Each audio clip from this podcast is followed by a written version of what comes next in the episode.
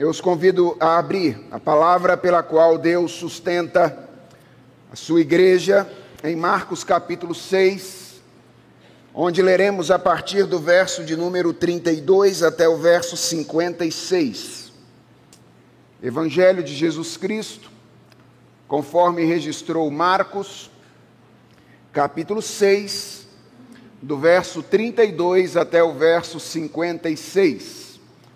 Vamos falar hoje sobre discipulado e reconhecimento. A palavra do Senhor nos diz assim: Então foram de barco para um lugar deserto, à parte.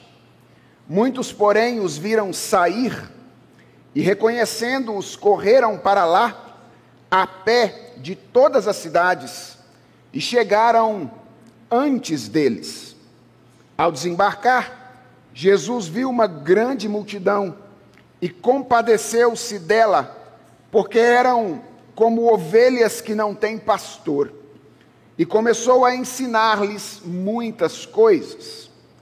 Como já era bastante tarde, os discípulos se aproximaram de Jesus e disseram: Este lugar é deserto, e já é bastante tarde Mande essas pessoas embora, para que, indo pelos campos ao redor e pelas aldeias, comprem para si o que comer. Jesus, porém, lhes disse: Deem vocês mesmos de comer a eles. Mas eles disseram: Iremos comprar duzentos denários de pão para dar-lhes de comer? E Jesus lhes disse: Quantos pães vocês têm? Tratem de descobrir. Eles foram se informar e responderam: cinco pães e dois peixes. Então Jesus lhes ordenou que, ou lhes ordenou que todos se assentassem em grupos sobre a relva verde. E eles o fizeram, repartindo-se em grupos de cem e de cinquenta. Jesus, pegando os cinco pães e os dois peixes, erguendo os olhos para o céu, os abençoou. Depois partiu os pães e deu aos seus discípulos para que os distribuíssem. E também repartiu os dois peixes entre todos. Todos comeram e se fartaram. E ainda recolheram doze cestos cheios de pedaços de pão e de peixe. Os que comeram os pães eram cinco mil homens. Logo a seguir, Jesus fez com que os seus discípulos entrassem no barco e fossem adiante dele para o outro lado, para Betsaida, enquanto ele despedia a multidão. E tendo-os despedido, ele subiu ao monte para orar. Ao cair da tarde, o barco estava no meio do mar e Jesus estava sozinho em terra. De madrugada, vendo que os discípulos remavam com dificuldade, porque o vento lhes era contrário, Jesus foi até onde eles estavam, andando sobre o mar, e queria passar adiante deles. Eles, porém, vendo-o andar sobre o mar, pensaram tratar-se de um fantasma e gritaram, pois todos viram Jesus e ficaram apavorados. Mas Jesus imediatamente falou com eles e disse: coragem, sou eu, não tenham medo. Então subiu no barco para estar com eles e o vento cessou. Ficaram totalmente perplexos, porque não haviam compreendido o milagre dos pães, pois o coração deles estava endurecido. Estando já no outro lado, chegaram à terra de Genezaré onde atracaram. Saindo eles do barco, o povo logo reconheceu Jesus. E eles, percorrendo toda aquela região, começaram a trazer em leitos os enfermos e os levavam para onde ouviam que ele estava. Onde quer que ele entrasse, nas aldeias, cidades ou campos, punham os enfermos nas praças, pedindo-lhe que os deixasse tocar ao menos na borda da sua roupa, e todos os que tocavam nela ficavam curados. Vamos orar mais uma vez, irmãos. Senhor, nós estamos diante da tua palavra e somos carentes de ajuda para compreendê-la. Não poderemos fazer isso de modo algum se o teu espírito não nos acompanhar. Nossa oração nesta manhã é esta: ó Deus, que tu nos acompanhes com o teu Espírito Santo, para que nós sejamos edificados pelo poder da tua palavra. Ouve, ó Senhor, a nossa oração porque a fazemos em nome de Jesus Cristo, a palavra encarnada. Amém. Irmãos, durante a exposição do Evangelho de Marcos, nós temos visto que a jornada do discípulo é uma jornada de constante batalha, de constante luta contra a incredulidade. Apesar das diferentes manifestações do poder e do cuidado do Mestre para com os discípulos e com outras pessoas ao redor deles, os discípulos sempre têm dificuldade de confiar, de depositar a sua fé inteiramente na pessoa de Jesus Cristo.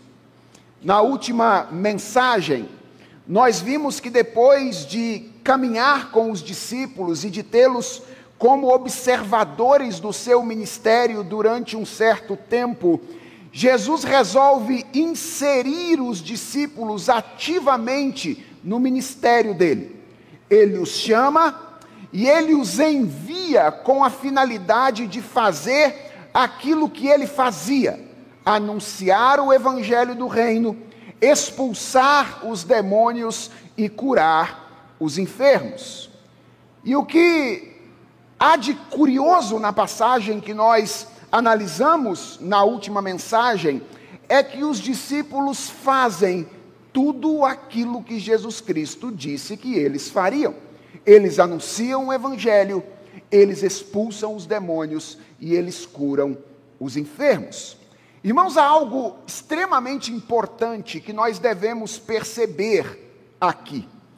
É que até então, os discípulos estavam vendo o poder de Jesus sendo exercido em favor deles e em favor de outras pessoas ao seu redor. Mas quando Jesus os chama e os envia para se tornarem parte ativa do ministério deles ou dele, algo diferente acontece. Eles experimentam o poder de Jesus Cristo atuando através deles. Ou seja, eles não veem apenas Jesus fazendo coisas externamente na vida deles e na vida de outras pessoas, mas eles experimentam o que é ser usados poderosamente por Jesus Cristo com poder sobrenatural para fazer coisas que apenas Jesus Cristo tinha condições de fazer. E a pergunta que vem à nossa mente e coração quando nós vemos isso acontecer é: seria esse o fim da luta dos discípulos contra a incredulidade? Será que agora, depois de terem feito coisas sobrenaturais através do poder de Deus, eles haveriam de ser pessoas que têm mais facilidade de depositar a sua fé na pessoa de Jesus Cristo? E nesta passagem composta de três cenas, que Marcos nos apresenta aqui, nós aprendemos que não. Nós veremos que a luta dos discípulos contra a incredulidade continua, apesar de terem sido eles usados poderosamente por Jesus Cristo. A batalha continua. Mas esta passagem, além de nos mostrar isso, mostra que Jesus continuava trabalhando em favor deles incansavelmente, para que a fé genuína que conduz às verdadeiras obras continuasse sendo gerada ou gerada no coração dos discípulos. É isso que nós vamos ver nessas três cenas que compõem esta passagem. Três cenas que podem ser destacadas e tematizadas da seguinte maneira: Nos versos 32 ao verso 34, ou do verso 32 ao 34, neste milagre da multiplicação dos pães, nós temos um teste para a fé dos discípulos. Jesus testa a fé dos discípulos nesta ocasião. Nos versos 45 a 53, na passagem do milagre sobre o mar, Jesus dá uma revelação aos discípulos. Então, a primeira passagem é um teste para os discípulos, a segunda passagem é uma revelação para os discípulos, e então, no final, naquele pequeno relato que narra a maneira como Jesus é recebido em Genezaré, nós temos um alerta para os discípulos. Um teste, uma revelação e um alerta. São as três coisas que nós vamos enxergar nesta manhã. Começando aí pelo teste que Jesus oferece aos discípulos. Marcos nos diz, irmãos, no início do primeiro relato, que quando os discípulos retornam da viagem missionária e relatam a Jesus aquilo que eles haviam feito no poder dele, Jesus então convida os seus discípulos para um tempo de descanso. Jesus queria que os seus discípulos nunca se esquecessem que a fonte daquilo que eles faziam era o alimento que ele oferecia. Então, quando eles chegam todos animados, porque eles haviam feito muitas coisas em nome de Jesus, talvez já pensando qual vai ser a próxima viagem que Jesus vai nos dar, Jesus os convida a descansar um pouquinho, a sair do meio daquelas atividades e a voltar para o lugar de onde eles tiravam forças para fazer aquilo que faziam, que não era tanto um lugar, mas era o encontro com uma pessoa. Algo interessante ah, aqui no início desse relato é que o texto diz que eles foram para um lugar deserto. Irmãos, essa não é uma informação irrelevante. Deserto no Evangelho de Marcos significa uma de duas coisas. A primeira coisa que um deserto pode significar no Evangelho de Marcos é devoção ou comunhão. O lugar, o, o, o deserto era o lugar para onde Jesus se, re, eh, se dirigia para cultivar a sua comunhão com Deus. Mas o deserto também poderia significar outra coisa. Ele era o lugar da provação, ou ele era o lugar do teste. Foi no deserto, por exemplo, que Jesus foi colocado à prova, no primeiro capítulo do Evangelho de Marcos, quando ele foi tentado por Satanás. O plano de Jesus e dos discípulos era, a princípio, descansar. Mas o relato bíblico nos diz, irmãos, que a multidão não permite que isso aconteça. O texto relata que a multidão descobre para onde Jesus e os discípulos estavam indo. Então, enquanto eles estão atravessando o mar de barco, essa multidão margeia o mar. E o texto diz que quando Jesus desembarca com os discípulos do outro lado, a multidão já está lá esperando por ele mais uma vez. De certa forma, o teste já está começando aqui.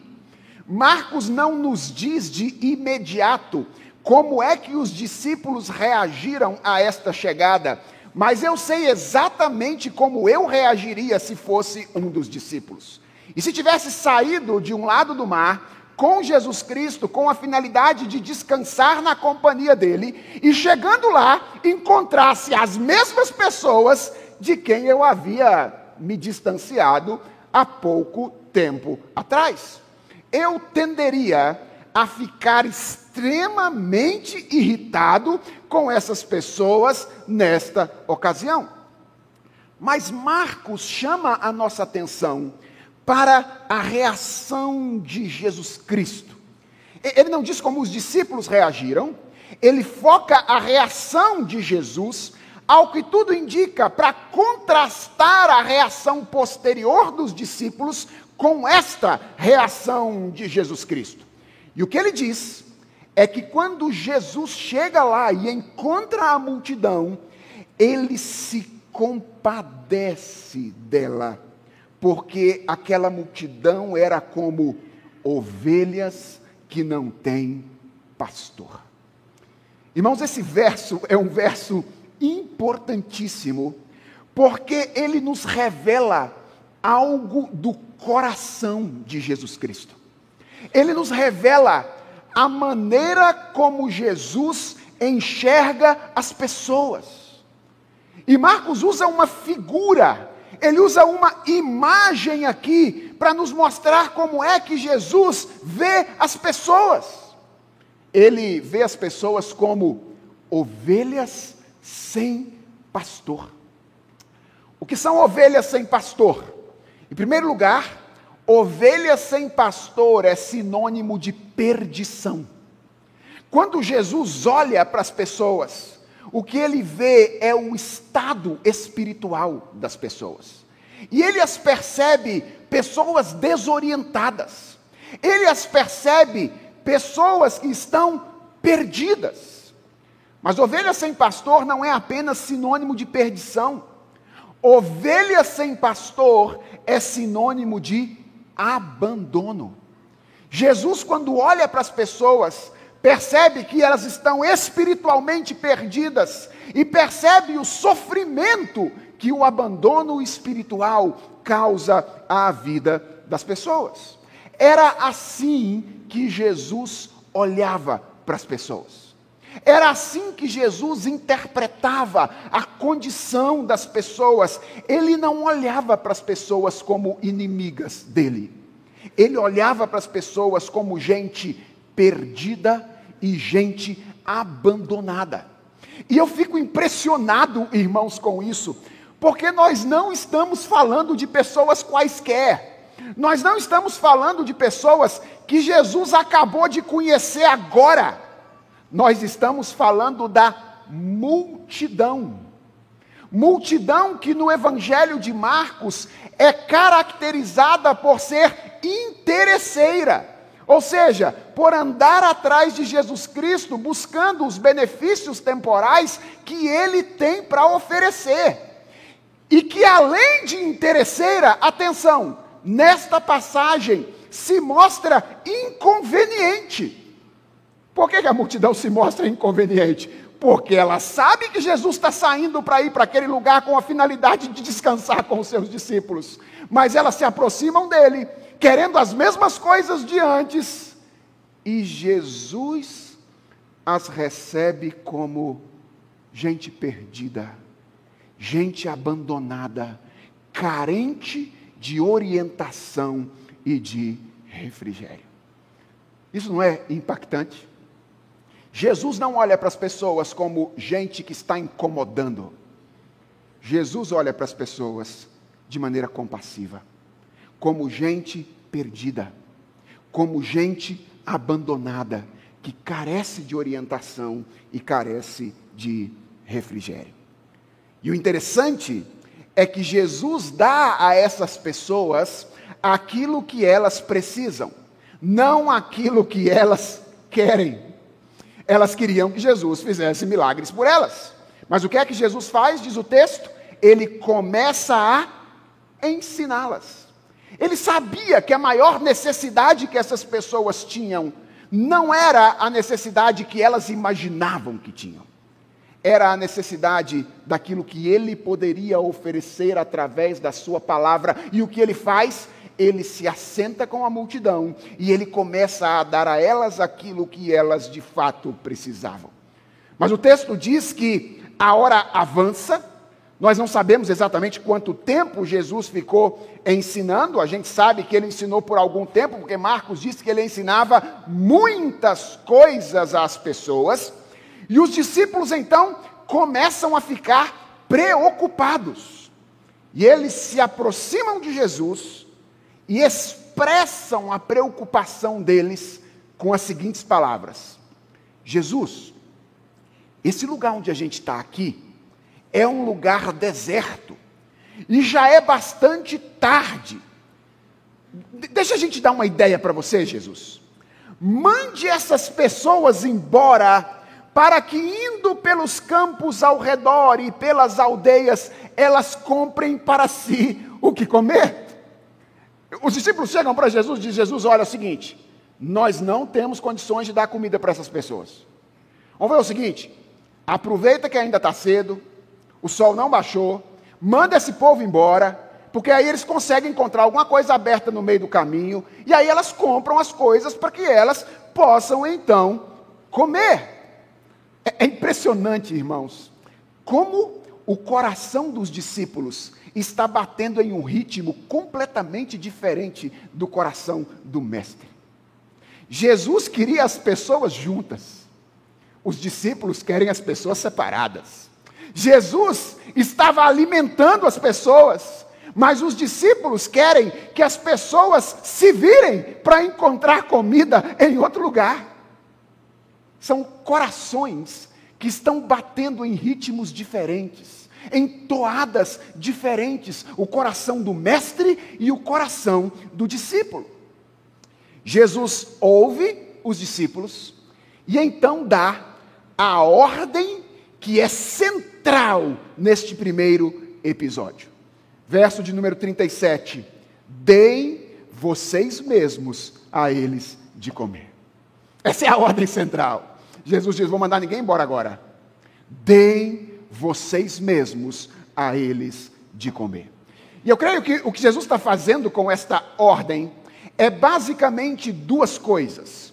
Em primeiro lugar, Jesus está relembrando os discípulos a natureza do chamado deles. Vocês não foram chamados para experimentar uma vida confortável ao meu lado.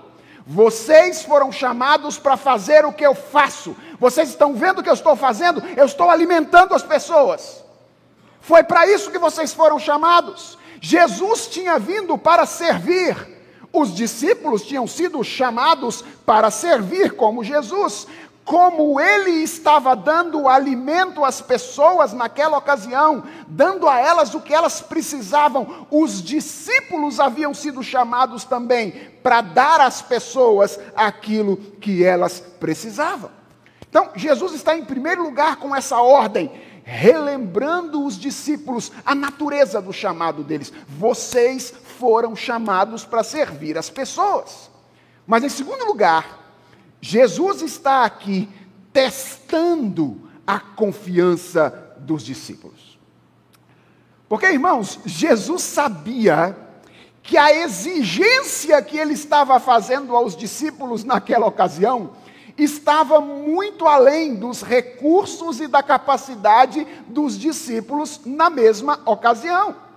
Como os próprios discípulos dizem aí no verso de número 37, até de maneira meio irônica, iremos comprar 200 denários de pão para lhes dar de comer? E, há duas interpretações possíveis para essa pergunta retórica dos discípulos. Uma interpretação possível é: eles tinham esse dinheiro, mas eles não estavam dispostos a gastar esse dinheiro com as pessoas. Por quê? Porque eles viam as pessoas como problemas das quais eles precisavam se livrar, e não como gente carente a quem eles deveriam servir. Então, essa é uma possibilidade. Eles tinham 200 denários no bolso. Quando eles abriram a carteira, juntaram o dinheiro, eles falaram: opa, tem dinheiro suficiente para comprar comida. Mas será que é, isso que é isso que a gente deve fazer mesmo? Eles não estavam dispostos a meter a mão no bolso para atender aquelas pessoas. Essa é uma possibilidade que, na minha opinião, é menos provável. A mais provável é que eles simplesmente não tinham 200 denários e não tinham a mínima possibilidade de conseguir. Para os irmãos terem uma ideia, um denário era o salário de um dia de trabalho naquela ocasião. Nós estamos falando, portanto, daquilo que uma pessoa demoraria 200 dias para ganhar com a finalidade de alimentar, ou seria o dinheiro gasto com a finalidade de alimentar aquela multidão. E então o que os discípulos estariam dizendo com essa pergunta é: Jesus, os nossos recursos são insuficientes. Nós não temos dinheiro o suficiente para alimentar essas pessoas. O que nós não podemos nos esquecer, irmãos, é que os discípulos tinham acabado de retornar de uma viagem missionária, na qual os recursos de Jesus haviam se mostrado suficientes para que eles fizessem coisas absolutamente improváveis com os recursos insuficientes deles. A gente não pode se esquecer disso. Eles tinham acabado de voltar de uma viagem, na qual Jesus disse: uma roupa, sandálias dos pés, e cajado. E com isso tudo, eles anunciaram o Evangelho. Eles expulsaram os demônios e eles curaram os enfermos. Não, não porque eles tivessem recursos deles próprios para fazer isso, mas porque, apesar dos recursos insuficientes deles, Jesus, o Mestre, tinha recursos suficientes para fazer aquilo que eles não poderiam fazer. Eles não tinham condições de expulsar demônios por si próprios, eles não tinham condições de curar enfermos por si próprios, assim como não tinham condições de alimentar a multidão por si próprios, mas se eles se dispusessem a fazer o que Jesus havia ordenado, os recursos suficientes de Jesus seriam colocados nas mãos deles para que eles alimentassem a multidão. Mas a incredulidade tomou conta do coração dos discípulos mais uma vez. E Jesus Cristo, de forma magistral, brilhante, lhes dá uma lição nessa ocasião. Jesus os coloca para fazer por constrangimento aquilo que eles tinham que ter feito por fé.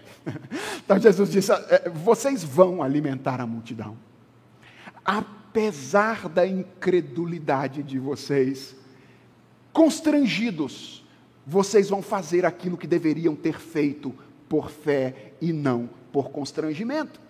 Então Jesus olha para eles e diz: Vocês acham que não tem recurso suficiente, certo? Qual é o tamanho do recurso de vocês?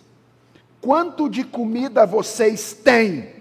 Vá atrás aí e, encontre. E diz o texto que eles voltaram com cinco pães e dois peixes. E colocaram esses recursos diante de Jesus. É tudo que temos. Possivelmente alimentaria umas 20 ou 30 pessoas. É, talvez você esteja assustado, é porque o pão daquela época não era do tamanho do nosso pãozinho hoje, era um pão maior, que as pessoas partiam e comiam juntas. Então, talvez, cinco pães e dois peixes ah, se o pessoal economizasse na quantidade de peixe dentro do pão, talvez ah, servisse e alimentasse 20 ou 30 pessoas. Jesus, diz o texto, toma os recursos deles nas mãos, ordena, isso aqui é muito bonito, que a multidão se assente na relva verde, na linguagem do Salmo 23, ele faz a multidão repousar em pasto verdejante. Coloca as ovelhas assentadas no pasto verdejante. Ergue os olhos aos céus, abençoa os pães e os peixes, e em paralelo com aquilo que aconteceria futuramente por ocasião da última ceia, o que, que ele faz? Ele parte o pão e entrega aos discípulos. Bem, eu não sei se os discípulos entenderam o que estava acontecendo. Mas Jesus estava dizendo para eles: não é sobre alimento físico que eu estou conversando sobre vocês. É sobre outro tipo de alimento. É o meu corpo, que vai ser entregue em favor das pessoas e é suficiente para que todas se alimentem de mim. E o texto diz que os discípulos alimentaram a multidão naquele dia. Nós não sabemos exatamente como isso aconteceu. Então, por exemplo, Eu não sei se quando Jesus partiu o pão e entregou para os discípulos, um monte de pão e peixe surgiu de uma vez naquela, naquele lugar. Ou, mais provável, se à medida em que eles carregavam cestas que tinham um pão, um peixe, e eles serviam as pessoas, mais pão e mais peixe ia surgindo dentro da cesta na medida em que isso acontecia. É mais provável que tenha sido assim. Mas o fato é, diz o texto, que todos comeram, todos se fartaram, cinco mil homens, consideremos que cada homem tenha levado a sua esposa e que dois filhos mais velhos, o que não seria nada impossível na ocasião, porque as famílias tinham muitos filhos, acompanhassem cada uma das famílias naquela ocasião. Nós estamos falando de 20 mil pessoas. Cinco pães e dois peixes. 20 mil pessoas comeram e se fartaram, e curiosamente, o texto termina dizendo que sobraram 12 cestos. Eu imagino cada um dos doze com cestinho em cima da cabeça, indo para casa, para nunca mais deixar de confiar na palavra de Jesus Cristo, quando Jesus Cristo diz que eles deveriam fazer alguma coisa. É claro, isso é minha imaginação. Eu não sei se esses doze cestos ficaram um para cada um dos discípulos, mas não é longe uh, pensar na pedagogia de Jesus Cristo, usando isso aqui para que ele pudesse, para que eles pudessem aprender de uma vez por todas a não desconfiar da palavra de Jesus Cristo. O, o que esse primeiro relato nos mostra, irmãos, é que apesar de terem sido canais do poder de Deus, os discípulos permaneciam lutando contra a incredulidade. Eles continuavam carentes de fé no coração. Então o que é que Jesus faz? Jesus os coloca em uma situação na qual ele vai revelar para eles mais uma vez a sua identidade. Marcos começa o segundo relato dizendo que Jesus foi absolutamente intencional ao se separar dos discípulos nessa ocasião. Veja o que diz o verso 45. O texto diz que Jesus fez com que os seus discípulos entrassem no barco e fossem adiante dele para o outro lado, para Betsaida, enquanto ele despedia a multidão. Veja que interessante. O que, que os discípulos tinham dito para Jesus fazer? Manda esse povo embora. Jesus vai fazer isso agora, agora é hora de despedir, mas não sem antes deixá-los alimentados pelo poder da sua palavra. E ele manda que os discípulos pudessem ir à frente dele no mar da Galileia. A pergunta é: por que Jesus é intencional nisso aqui? E eu acredito que a resposta é que Jesus estava conduzindo os discípulos para uma situação em que duas coisas aconteceriam. Primeiro, o coração deles haveria de ser exposto de maneira muito significativa e o coração deles haveria de ser trabalhado por Jesus Cristo nesta situação. Algo muito significativo, irmãos, que a gente precisa ter em mente nesse segundo evento, é que a situação para a qual Jesus está conduzindo os discípulos não é uma situação confortável, certo? Ele está conduzindo os discípulos para uma tempestade, e não é demais lembrar que esta é a segunda tempestade na qual Jesus está colocando os discípulos em pouco tempo durante a caminhada com ele. E a pergunta é: por que, que Jesus faz isso? Por que, que Jesus nos coloca no meio de tempestades algumas vezes? Porque tempestades são a escola da fé.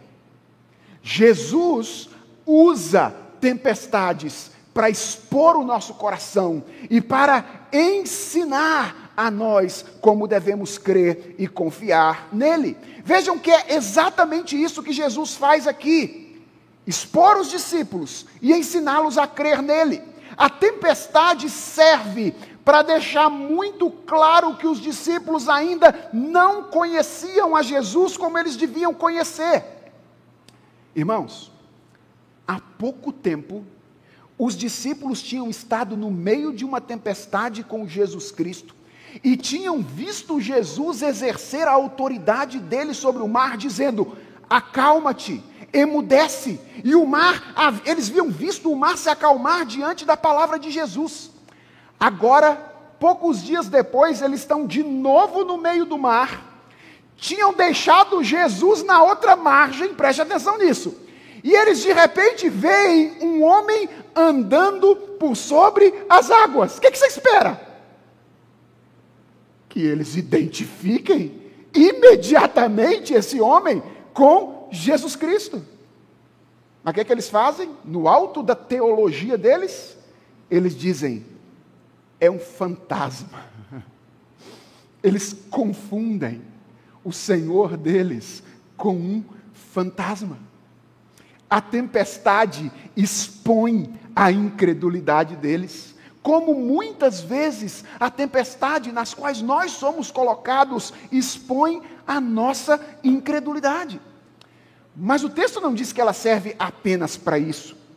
O texto diz também que a tempestade serve, mostra, mostra isso, para que Jesus fortaleça a fé dos seus discípulos. O verso de número 48 diz: que em algum momento entre as três e seis horas da manhã, quando os discípulos estavam em apuros no meio do mar, Jesus vai à direção deles andando por sobre as águas. E eu quero que você preste atenção em uma expressão do verso de número 48. Marcos termina o verso 48 dizendo: E queria passar adiante deles. Irmãos, essa é uma das mais belas afirmações dessa passagem. Nós nem sempre percebemos isso, porque nós temos a tendência de interpretar essa expressão em termos geográficos. Como se Marcos estivesse dizendo que Jesus estava apostando corrida com o barco dos discípulos. E ele queria então passar na frente dos discípulos naquela ocasião. Irmãos, não é isso que Marcos está dizendo aqui. Lembre-se de que o pano de fundo do Novo Testamento é o Antigo Testamento. E se você conhece as histórias do Antigo Testamento, você possivelmente se lembra de uma experiência de revelação que Deus deu a Moisés no deserto do Sinai. Foi logo depois do episódio do bezerro de ouro. Deus se irou contra o povo de Israel por causa da idolatria deles naquela ocasião, e fez uma declaração: Eu não vou mais andar com esse povo. Então Moisés vai até Deus e faz um pedido a Deus intercedendo pelo povo. Ele diz: Senhor, se a tua presença não vai comigo, não nos faça subir desse lugar. Êxodo 33, verso 15. E o texto diz que Deus ouve a intercessão de Moisés. Deus, ah, aliás, o texto diz que Moisés achou graça diante dos olhos de Deus. E Deus então resolve atender o pedido de Moisés. Moisés se empolga e faz o pedido atrevido. Senhor, já que eu estou bem na fita contigo aí, rogo-te que me mostres a tua glória. Senhor, deixa eu ver aí mais do que os outros, vai. Me mostra a tua glória. E presta atenção na resposta de Deus a Moisés. Farei passar toda a minha bondade diante de ti, e te proclamarei o nome do Senhor. Não me poderás ver a face, porquanto nenhum homem verá a minha face e viverá. Eis aqui um lugar junto a mim, e tu estarás sob a penha. Quando passar a minha glória, eu te porei numa fenda da penha, e com a mão te cobrirei, até que eu tenha passado. E depois, em tirando eu a mão, tu me verás pelas costas, mas a minha face não se verá. A linguagem de Marcos é a linguagem do Êxodo. Quando Marcos diz que Jesus queria passar adiante dos discípulos, o que ele está dizendo é que Jesus estava decidido a revelar a sua divindade aos discípulos naquela ocasião. E preste atenção, foi exatamente isso que ele fez. O verso de número 50 diz que quando os discípulos o viram e o confundiram com o fantasma na sua altíssima teologia, pela primeira vez no Evangelho de Marcos, Jesus apresenta verbalmente a sua identidade divina.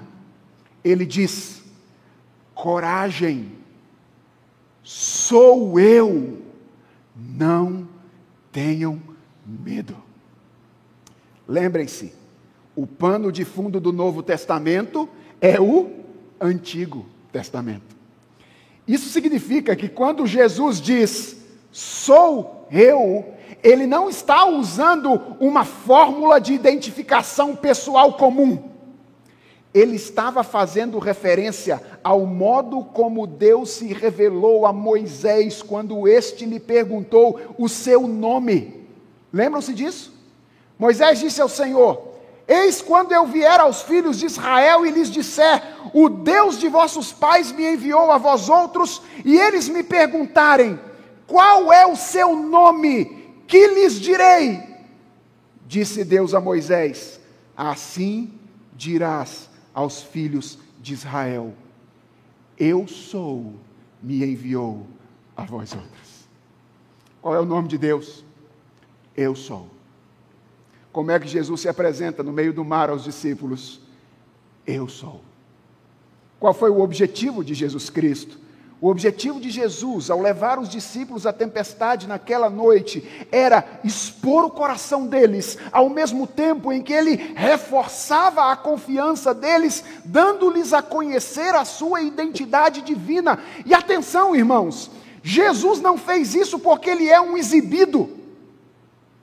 Ele fez isso como um ato de amor, porque na medida em que reconhecemos quem Ele é, que o medo dá lugar à confiança no nosso coração, e com a confiança vem a coragem de viver pela fé e fazer aquilo que Jesus Cristo diz que nós temos que fazer.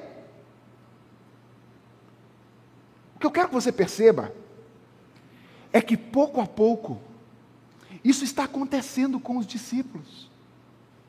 Discipulado é isso.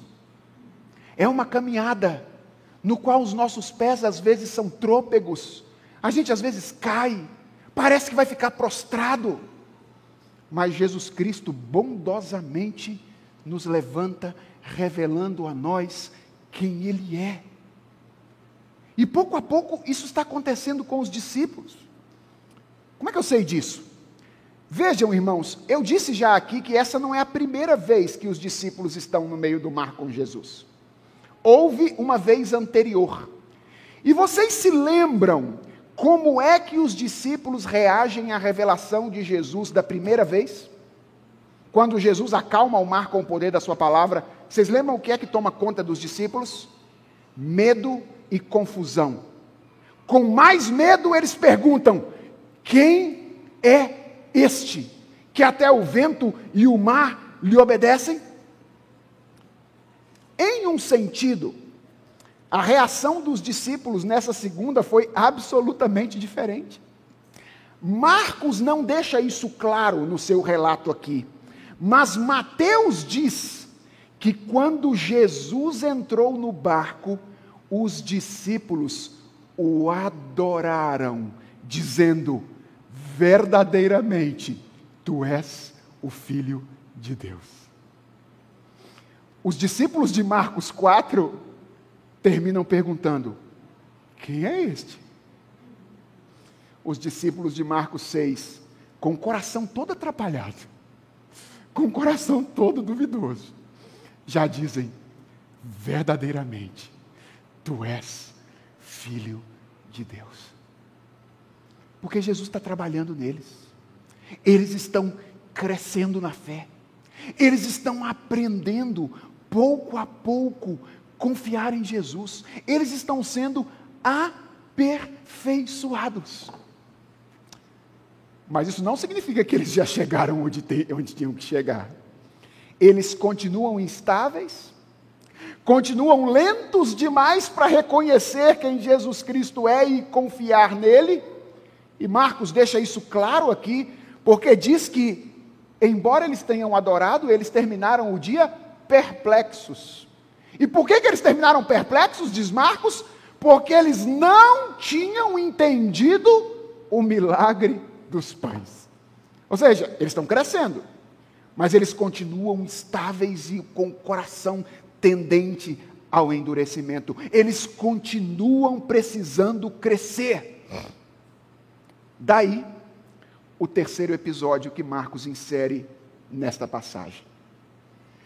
Um teste, uma revelação e agora um alerta. Jesus e os discípulos chegam ao outro lado do mar, à terra de Genezaré, diz aí a passagem. E o que Marcos faz nos versos de número 53 a 56 é relatar de maneira genérica uma série de milagres que é realizada por Jesus naquele lugar. E há algumas coisas interessantes aqui nesse relato final. Uma delas é o tamanho do poder de Jesus.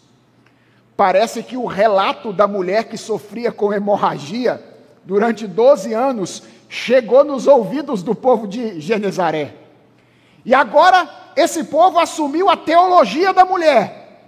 E eles dizem: se a gente encostar na roupa dele, nós vamos ser curados. E o que, é que o texto diz? O texto diz que todo mundo que tocava na roupa de Jesus recebia a cura. Confuso isso, né? Porque, afinal de contas, eu disse lá atrás que Jesus se revelou para a mulher naquela ocasião e parou a caminhada em direção para a casa de Jairo, dentre outras coisas, para corrigir a teologia dela.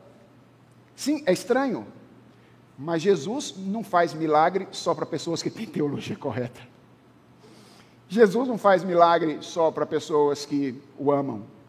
É tolice imaginar que nós fazemos alguma coisa que pode motivar a ação favorável de Deus em relação a nós. Ele é Senhor, Ele faz quando Ele quer, do jeito que Ele quer.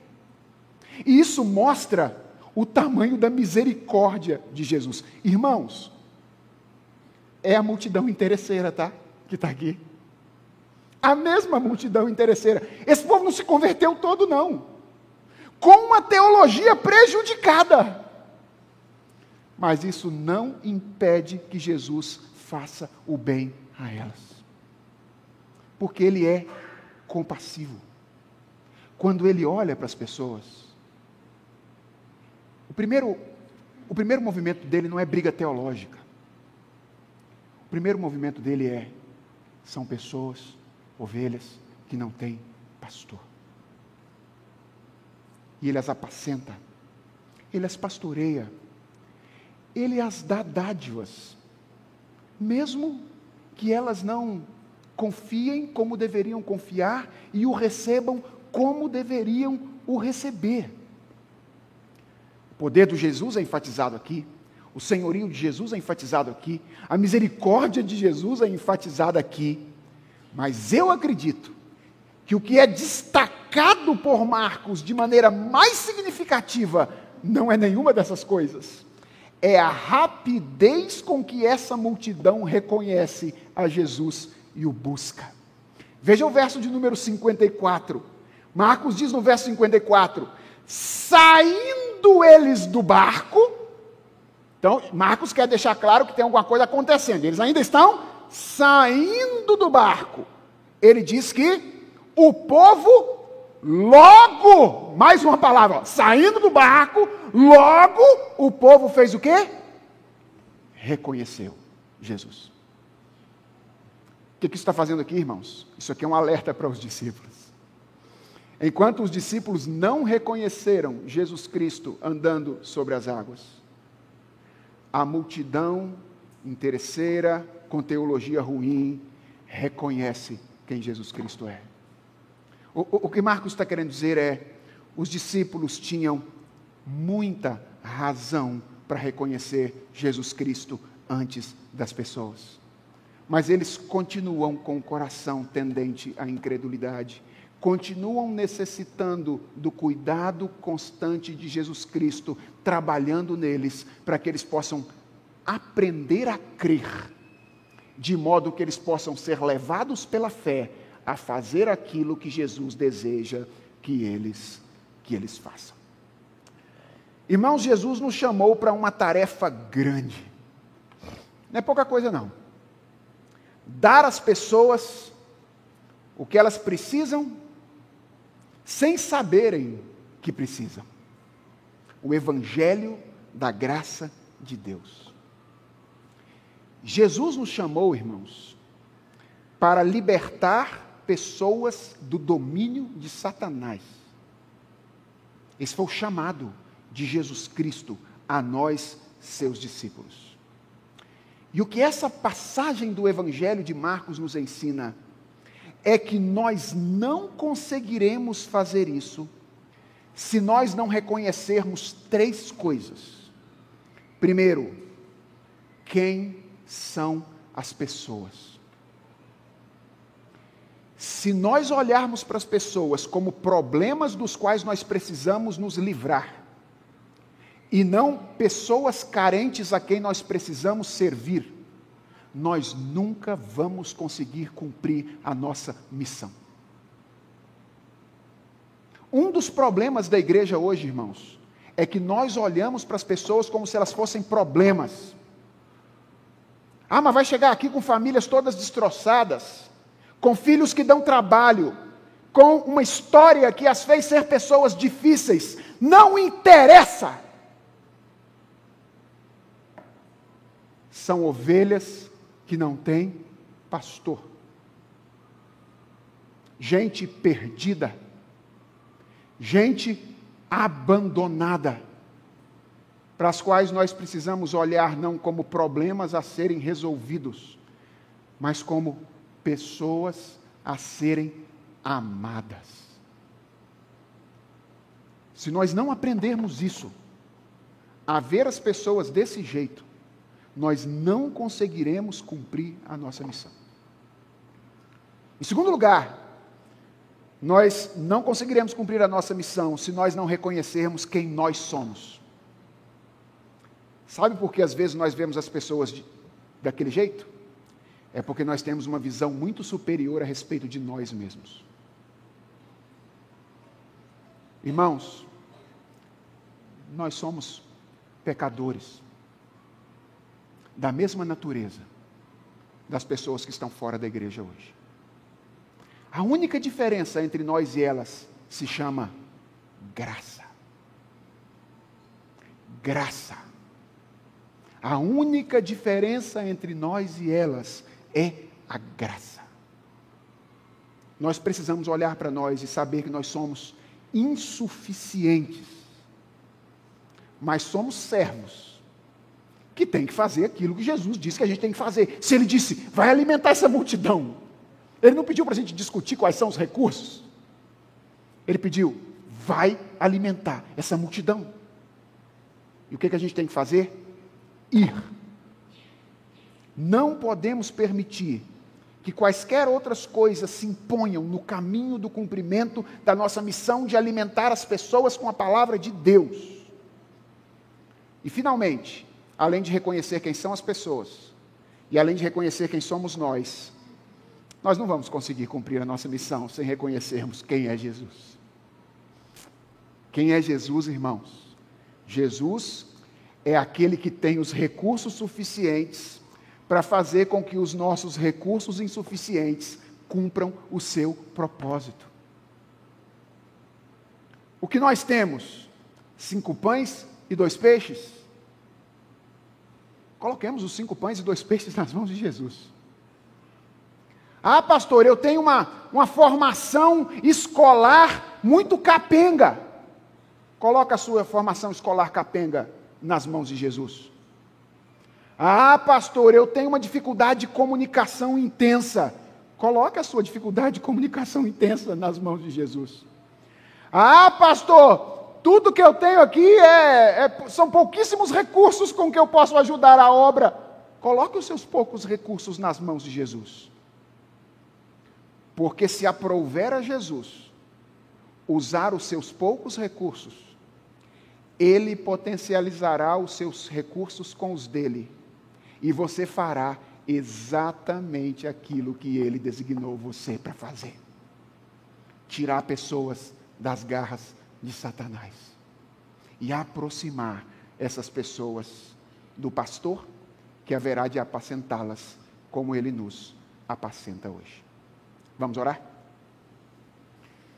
Senhor, nós queremos reconhecer diante de Ti a nossa tendência de olhar para as pessoas de maneira diferente da maneira como o Senhor as vê. Senhor, nós queremos pedir a Ti que Tu nos perdoes por todas as ocasiões em que nós olhamos para as pessoas como se elas fossem problemas. Tem misericórdia de nós, Senhor. Nos perdoa, porque nós olhamos para, para as pessoas com os nossos olhos e não com os olhos do Senhor. E nos ensina, ó Deus, a olhar para as pessoas com todos os seus problemas, com todas as suas dificuldades, com todas as suas tensões, que causam eventualmente a nós desconforto, como ovelhas sem pastor. Gente que precisa encontrar o Senhor Jesus no caminho. E nos ensina, Senhor, a olhar para elas com misericórdia a ponto de nos movimentarmos em direção a elas para que elas conheçam o bom pastor Jesus Cristo. Senhor, livra-nos de uma visão exagerada a respeito de nós mesmos, que muitas vezes nos leva a olhar assim para as pessoas. Senhor, dá-nos reconhecimento do nosso pecado. Dá-nos reconhecimento de que nós não éramos em nada diferentes das pessoas que ainda não conhecem ao Senhor. E convence-nos no coração, não apenas nos lábios, de que a única diferença entre nós e os outros é a graça. Convence-nos disso no coração. E não nos permitas perder de vistas quem é o teu filho. E não permitas jamais que nós desconfiemos dos recursos do teu filho. Certos, ó Deus, de que ele é aquele que pisou a cabeça da serpente e tem recursos suficientes para fazer com que todas as pessoas se aproximem dele e desfrutem do pastoreio que ele tem a oferecer. Que essa seja a nossa alegria, Senhor. Ver as pessoas rendidas aos pés de Jesus Cristo. É a oração que nós te fazemos, no nome dele. Amém.